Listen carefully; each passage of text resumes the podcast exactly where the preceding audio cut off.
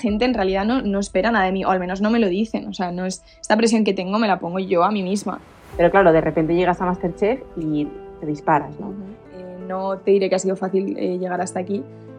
Curra de sol a sol, ¿sabes? Como llegas a todo, pues tía, no llegas, pero asumes que no pasa nada. Manejar los grises es complicadísimo. Sí, ahí estoy manejando los grises. Pero sí que creo que hay una forma sana de, de, llevar las redes sociales. Intentar ideas, no hacer nada precipitado, es todo de 0 a 100. O sea, es una forma de convivir en redes sin tener que mostrar tu vida. Soy otra cocinera y otra persona. Quería abrir algo, eh, ojalá pues sea para 2024. Será Bueno, bienvenidos, bienvenidas a un nuevo episodio del podcast. Hoy está Vero con nosotros. Bienvenida, Vero. Muchas gracias. Bueno, Vero ya la conoceréis la mayoría, pero bueno, es, ella es influencer, es emprendedora, cocinera, yogi, ha fundado Col, ¿no? Uh -huh. Que es un, un e-commerce de, de, de, salsas, especias y cosas muy ricas. Uh -huh. Entonces, Vero, mm, ¿cómo lo haces? ¿Te da tiempo a todo, no? No, es la realidad. Todo el mundo te pregunta, ¿no? Es la pregunta del millón de cómo llegas a todo. Pues tía, no llegas, pero asumes que no pasa nada y, y que ya está. Feas, ¿no? Exacto, ¿cómo puedes? Lo haces.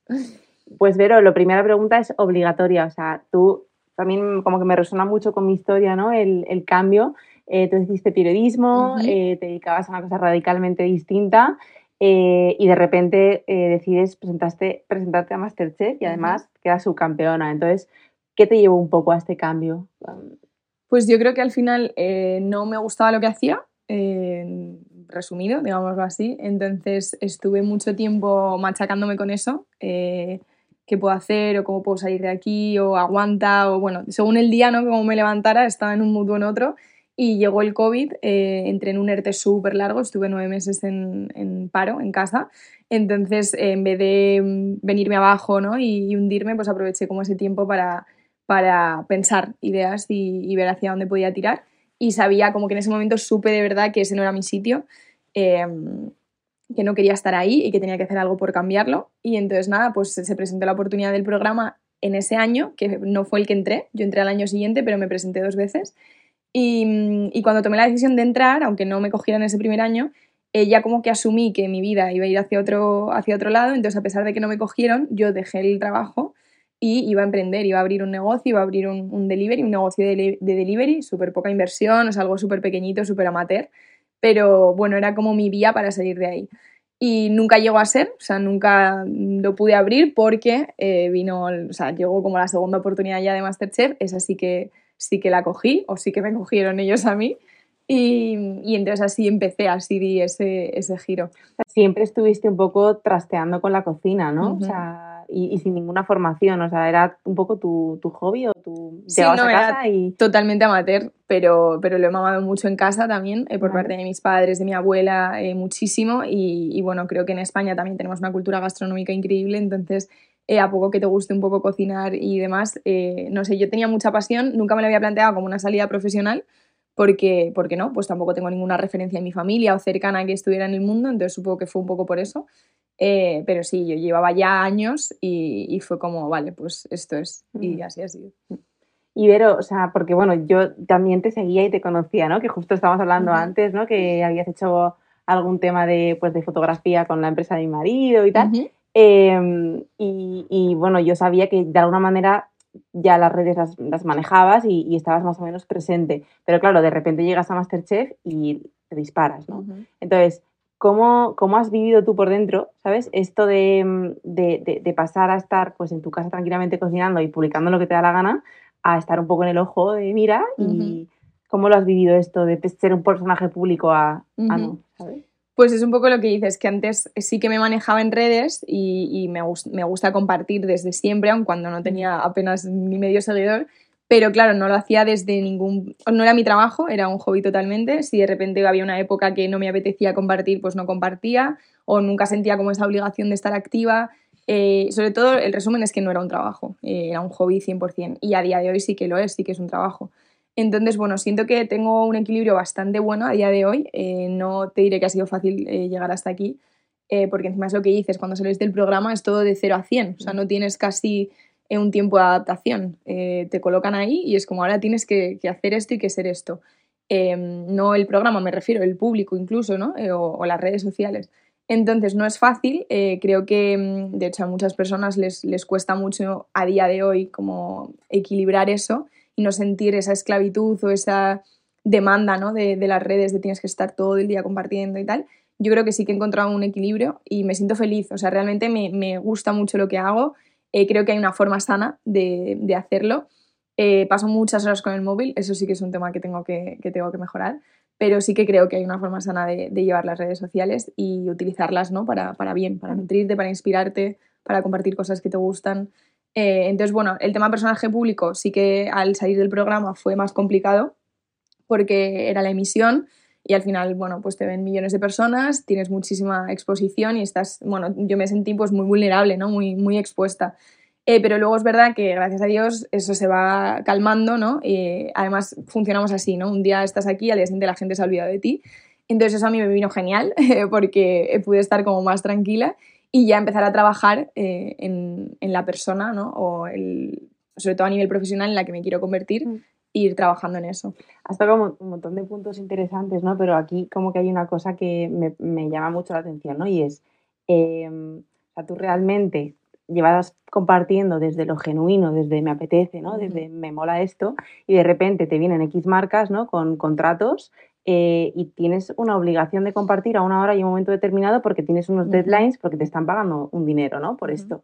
Entonces, ¿cómo, ¿cómo, manejas, o sea, también esa inspiración y cómo, cómo manejas el, el, deber de compartir con, con, estoy inspirada y conectada y me apetece compartir? Porque no, entiendo que no todos los días estás feliz de tener que compartir y hablar por stories, igual estás triste o estás de una manera, ¿no? Sí. Bueno, yo creo que eso es parte del, trabajo. Eh, ya tengo muy interiorizado que mm. esto es un trabajo y, lo es de verdad y además creo que se debería valorar como tal, ¿no? Hay también mucho, sí, mucha gente... Influencer, que te vas ahí y te lo pagan todo, ¿no? Justo tengo que ir, igual no me apetece un, cagado, con perdón, ¿no? No, y al final son tus horas, es tu conocimiento he puesto en ese trabajo, es tu, tu esfuerzo, tu trabajo, entonces creo que ya a día de hoy eh, deberíamos dejar como eso de que lado. estás vendiendo, ¿eh? O sea, que al final estás vendiendo y generando retribución a, a la marca. Exacto. O sea, es una forma más de, de comunicación, de marketing, de, de publicidad entonces, bueno, yo me lo tomo como un trabajo y pues como cualquier trabajo hay días que no te apetece ir y tienes que ir igual, ¿no? Y poner buena cara y, hacer el trabajo, sacar el trabajo para tu jefa, para tus compañeros. Entonces yo esto me lo tomo así. Si no me apetece, pues, pues me aguanto, lo tengo que hacer igual. Obviamente, como me organizo como quiero, pues si hay un, día terrible, pues tengo la inmensa suerte de que pues quizá ese día me lo puedo tomar libre, ¿no? Y organizármelo para el día siguiente. Pero sí que me lo intento tomar pues como mi jornada laboral, esto es lo, lo que tengo que hacer. Y ya está. Y Vero, em, una pregunta así como que, también yo la suelo hacer cuando tengo alguna influencia de la entidad, digo, a ver, una cosa, o sea, ¿tú usas todo lo que recomiendas o no? ¿Sabes? Porque te pueden regalar de todo y tal, y, tú sentirte como la obligación de compartir, o luego otra cosa sería cuando tienes un contrato con alguien, ¿tú realmente utilizas o haces algún cribado a la hora de seleccionar con las marcas con las que trabajas? Yo creo que esto también se aprende eh, mm. en, la carrera ¿no? del creador de contenido. Eh, obviamente al principio tienes una emoción tremenda, eh, te flipa que las marcas te regalen cosas, claro, es como todo sí. O sea, me encantaba, o sea, recibir un regalo me hacía muchísima ilusión y a día de hoy también, pero he aprendido a decir que no. Y ya ves la otra parte, ¿no? Sí, claro. No, 100%. O sea, he aprendido a decir que no. También no me parece sostenible, o sea, digámoslo así. No, no puede ser que te estén llegando paquetes a casa cada día de cosas que no necesitas. Entonces sí que es verdad que me sigue haciendo mucha ilusión, por ejemplo, eh, compartir cosas con mi familia y con mis amigas. O sea, ¿no? De poder decir, joder, pues mira, esto que yo ya lo he utilizado, que ya lo he probado, eh, pruébalo tú, te lo regalo, ellas felices. Pero sí que eh, intento decir que no a cosas que siento que o ya tengo, ya tengo o no necesito en ese momento. Igual les digo, oye, escribidme en cinco meses. Y ¿sabes? Intento no acumular, esa parte eh, me gusta. Viene como mucho, como mucho ruido mental, ¿no? O sea, de repente tienes tu casa llena de cosas, materiales, eh, que, ¿no? Como que generas ahí un apego que puede ser como nada bueno, ¿no? No, a mí no me, no me gusta. Luego el tema de colaboraciones pagadas obviamente es otra cosa, es, lo trato de forma diferente en el sentido de ahí hay otro tipo de filtro, que es eh, esta marca encaja en mi perfil, encaja con mi audiencia, eh, le puede interesar a la gente, porque al final yo creo que, o sea, mi, mi, engagement, por ejemplo, para mí es muy importante, porque al final es lo que me construye como, ¿no? como creadora. Y, y, si yo empiezo a decir que sí a muchas cosas, a muchos proyectos que para mis seguidores no tienen interés, eso me va a perjudicar a mí. Por mucho que esté ganando dinero en ese momento, a la larga, eh, pues mis cifras van a, van a bajar y eso me va a afectar en el futuro. Entonces sí que tengo bastante cuidado eh, con eso, la verdad. Y he dicho que no a, a muchos proyectos que, que no me encajaban. ¿Te lo llevas tú todo, pero o, tienes alguien que te da apoyo? No, yo tengo un equipo, pero es, un equipo de representación, eh, pero luego sí que luego el día a día de redes, toda la creación del contenido, edición, eh, ideas, proceso creativo, o sea, eso lo gestiono yo sola, pero sí que tengo un equipo de representación que, bueno, me ayuda a gestionar todas las contratos contratos. Vale, ¿y qué dirías, o sea, por qué dirías que tu contenido triunfa o, qué es lo que qué es el tipo de contenido que tú lanzas que más engagement o que más crees que, tú, que gusta ¿no? a la gente?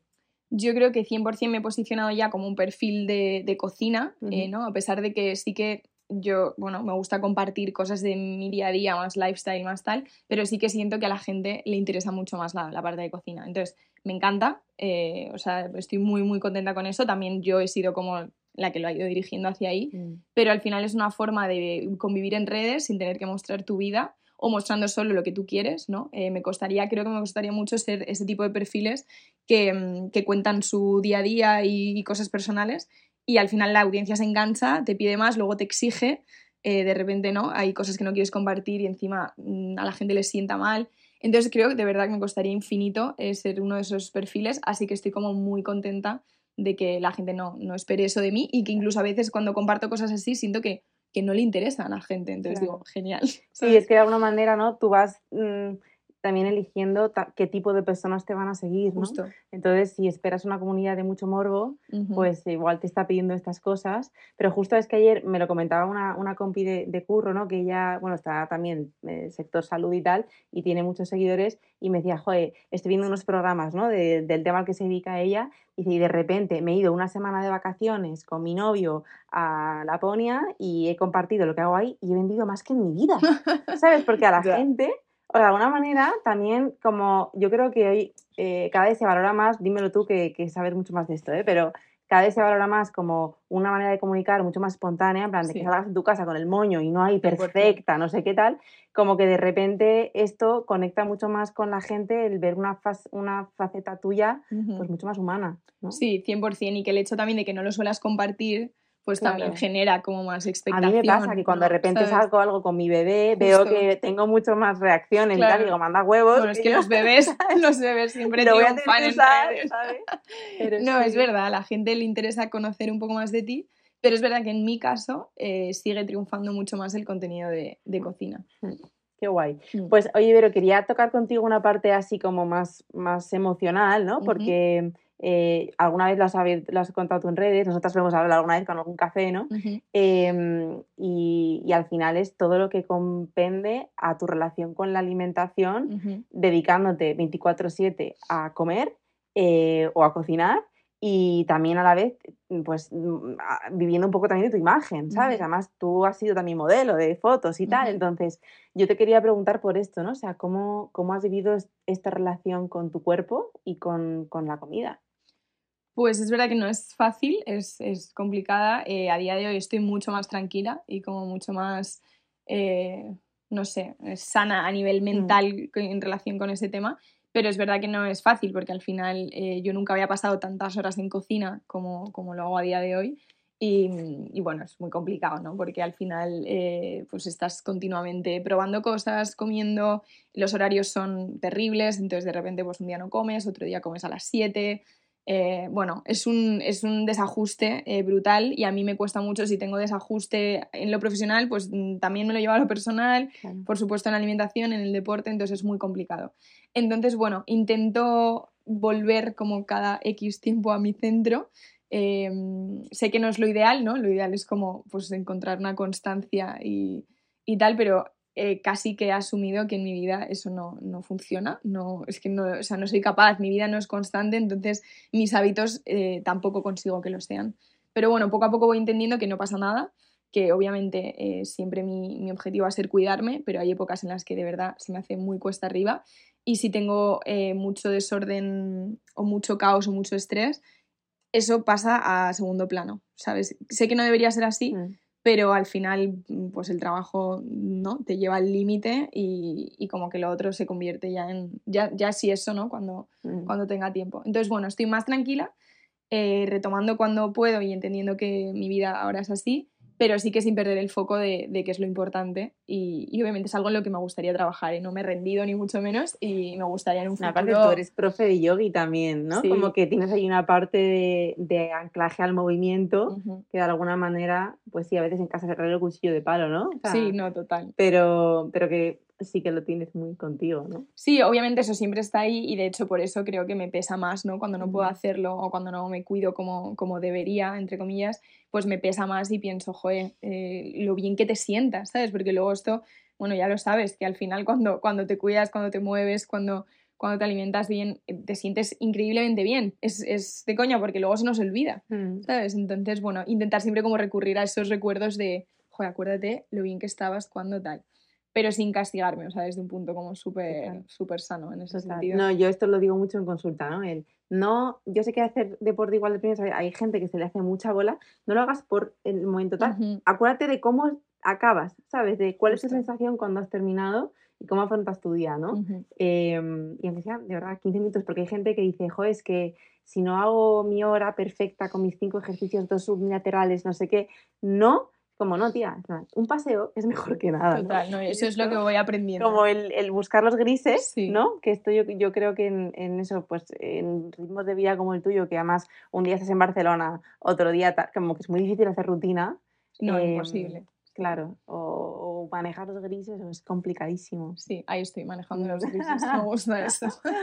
Vale, Vero, y última pregunta en este punto. Em, sí, como que te quería eh, también preguntar por la parte de tu imagen, o sea, lo que, eh, lo que tú ves que se espera de ti en redes, etcétera, eh, ¿te genera algún tipo de apego el, el, cuando pues ves que quizá eso, mm, la gente está esperando que generes tanto contenido, tantas recetas, tanto tal, y tú en esa semana estás down, ¿sabes? Como...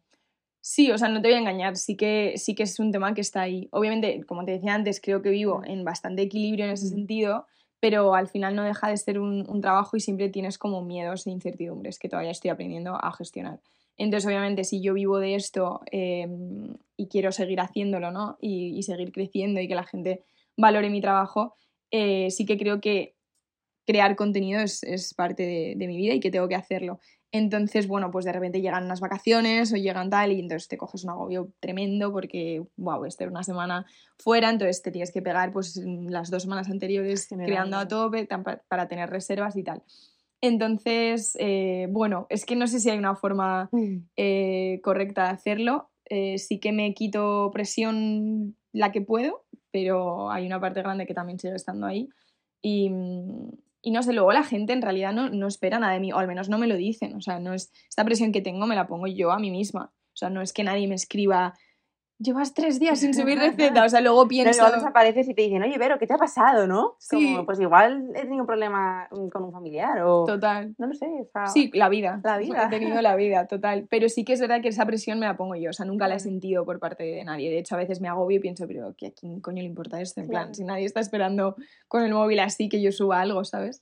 Pero bueno, yo esa es mi personalidad. ¿Y las críticas, Vero? Eh, porque claro, a medida que vas llegando a más gente, eh, muchísima gente valora y admira tu trabajo un montón, pero ahora pues hay también personas que pues se dedican a, a, decir cosas no bonitas, ¿no? Entonces, ¿cómo, ¿cómo llevas esto de las? Yo creo que a día de hoy estoy mucho más tranquila en este sentido. Sí que fue muy duro durante la emisión del programa, eh, pues por lo que hablábamos. Al final es un programa que ve muchísima gente. Em, conectan tanto con el programa y contigo que se creen que te conocen de alguna forma.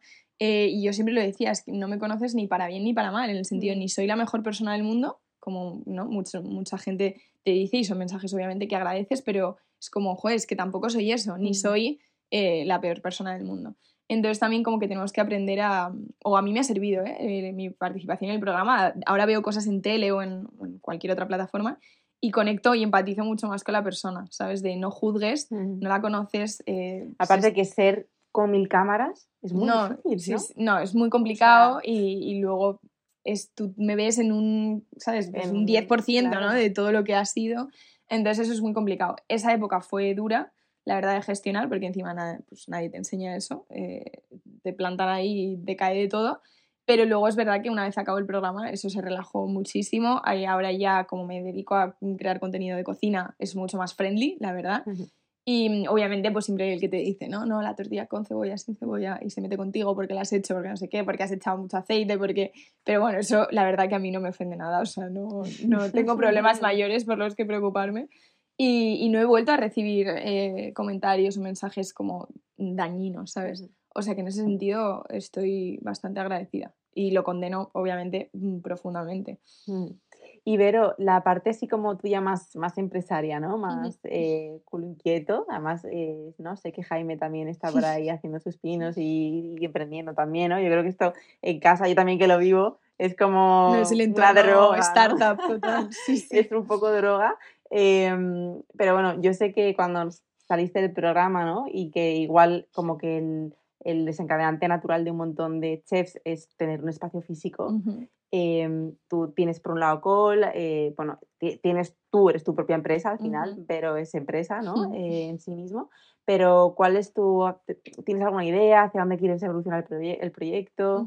Quieres abrir un espacio, ¿no? Sí que me gustaría eh, abrir algo. Eh, voy a empezar, bueno, llevo ya mucho tiempo obviamente dándole vueltas, incluso antes de, de entrar en el programa, ¿no? Como te dije antes que, mm. que, tenía un proyecto ahí en mente. Entonces sí que me gustaría, eh, sí que he querido como tomarme el tiempo necesario para sentar ideas, no hacer nada precipitado, eh, y demás. Creo que soy otra cocinera y otra persona de la que era también hace dos años. Eh, pasé por el Vasculinari, he trabajado en Estrellas Michelin, en, en, proyectos gastronómicos que también obviamente pues, han cambiado mi, mi visión de, de, la cocina y a día de hoy sigo aprendiendo, pero siento que ya estoy como más preparada y sobre todo que tengo como las ideas más claras de, de lo, que, de lo que quiero hacer. Entonces sí que me gustaría abrir algo, eh, ojalá pues sea para 2024, será en Madrid no te puedo dar todavía mucho más info porque ni siquiera yo la tengo, o sea, es algo que está ahí, bueno, gestándose. Pero, pero sí, claro que me gustaría. Al final las redes para mí han sido un, un trampolín, ¿no? Para crecer y para compartir un poco y construir mi personaje.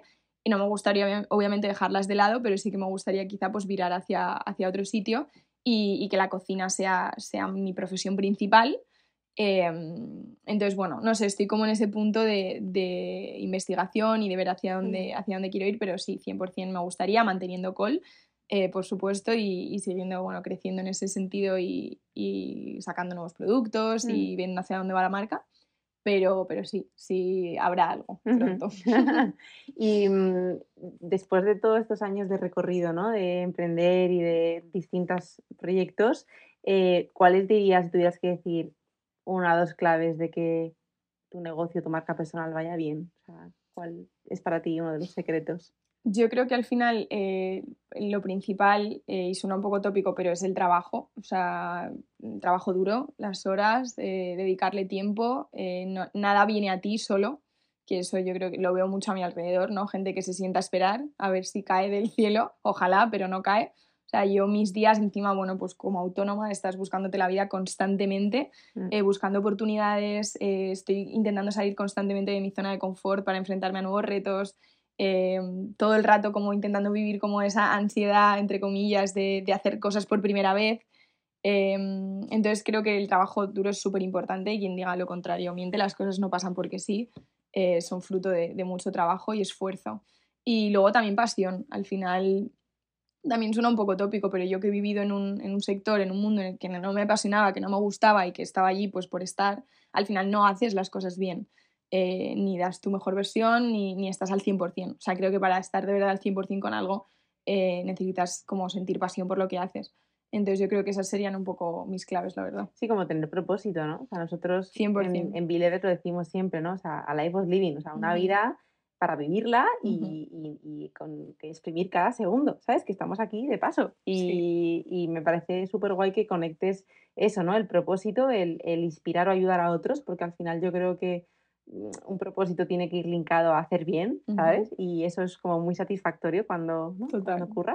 Y luego me encanta lo que has dicho, ¿no? Porque al final yo creo que hay como una, una imagen, ¿no? De es una niña mona que va a un programa Em, le, pues eso, mm, queda subcampeona y ya está, ahora crear contenido y todo le viene. Y es como, tío, tú sabes que esta pava curra de sol a sol, ¿sabes? Como que acaba el programa y parece como muy tal, ¿no? Como que sexy, ¿no? O sea, es que ayer Vero me contestó a las 12 de la noche, en plan, oh, mañana te veo a las 11 y media. Estaba editando un vídeo, de hecho. Claro. No, sí, yo creo que ese concepto también deberíamos de eh, huir eh, de él, mm. eh, porque nada viene solo y no solo en redes, o sea, en la, en la vida. Entonces, quien nos, quien nos vea también lo, debe, ¿no? lo deberá de, entender, que en su vida pues mm. tampoco le ha venido nada dado y que mm, obviamente tienes facilidades y, y, te, y tienes un alcance, ¿no? Y eso ya te da como, bueno, poder llegar a más gente y quizá un poco como de rapidez en ese sentido de, de crecimiento, pero, pero nada, o sea, esto es trabajo y, solo trabajo. Vale, pues Vero, para, para, acabar te voy a proponer un reto. A ver. esto es más o menos, a mí me gusta siempre eh, pues eh, mandar al invitado, ¿no? Más o menos de que voy a ir la entrevista, pero esto no, esto, digo, no. esto no te lo quería. Es, una, chorrada, ¿eh? No voy a crear tanto hype que si no. Pero, pero sí, básicamente consiste un poco en, en, te voy a poner una situación en base a tus habilidades, ¿no? Que es la cocina y tú me tienes que decir, pues, eh, cómo, cómo, lo harías o qué vale, ¿vale? Entonces, eh, bueno, pues soy una persona que no tiene ni puñetera idea de cocinar, ¿vale? Y voy a invitar esta noche a cenar a mis suegros a casa, que vienen por primera vez a casa. Entonces, tengo que hacerles un menú. Tampoco tengo mucha pasta. Entonces, ¿Qué harías de menú? No sé cocinar mucho, no tengo mucho dinero. Vale, me gusta porque me parece. Es real. es, muy, es muy real eh, y, me gusta porque creo que lo puedes resolver con éxito 100%. Mira, yo así rápidamente haría un pollo asado. Eh, está bien, económico, mm, no necesitas grandes skills ¿no? culinarias para, para hacerlo. Y, y luego lo puedes acompañar de un montón de guarniciones que tampoco serían muy difíciles ni, ni caras en este caso, pues puedes hacer vegetales asados, verdura asada, pimientos asados, eh, patatas asadas. Me encanta hacer el pollo con manzana. Eh, entonces pones la manzanita abajo y la grasa del pollo va cayendo. Entonces la manzana se hace con la grasa del pollo. Sí, es que me encanta. Y mm, de hecho la receta es de la madre de mi amigo Pablo y es una receta que nos vamos pasando eh, de amigos en amigos y, y de generación en generación casi. Entonces yo creo que un pollo asado al centro de la mesa con un montón de guarniciones eh, no puede fallar y, estoy segura de que podrías hacerlo. ¿Y postre? no, me puede faltar un dulce. Y postre así fácil, claro, la repostería es tricky. Eh, entonces quizá por no meterte en camisas de encebadas haría un tiramisú, ¿no? Que no tiene horneado, que es más sencillo de hacer y que con las cantidades y tal puedes eh, apañarte bien. Entonces yo creo que sí, haría un tiramisú. Me has dejado fatal porque justo esto es lo que hice. En plan, digo, joder, pues cena económica y tal. Vinieron mis amigos a hacer la semana pasada y hice esto, ¿sabes? ¿En serio? Tal cual. ¿Y qué tal fue? Muy bien. Además, te cogí la receta, o sea. Qué bien. Me la has clavado. Es que no falla, no falla. Sí, sí. Y es verdad que es bueno, bonito, barato. Un pollo bueno de corral y quedas Y parece como. Sí, sí, es copioso. Sí, sí. pues nada, Vero, mil gracias, gracias por el ratito. Por invitarme. un montón. Muchas gracias. En otra. Claro que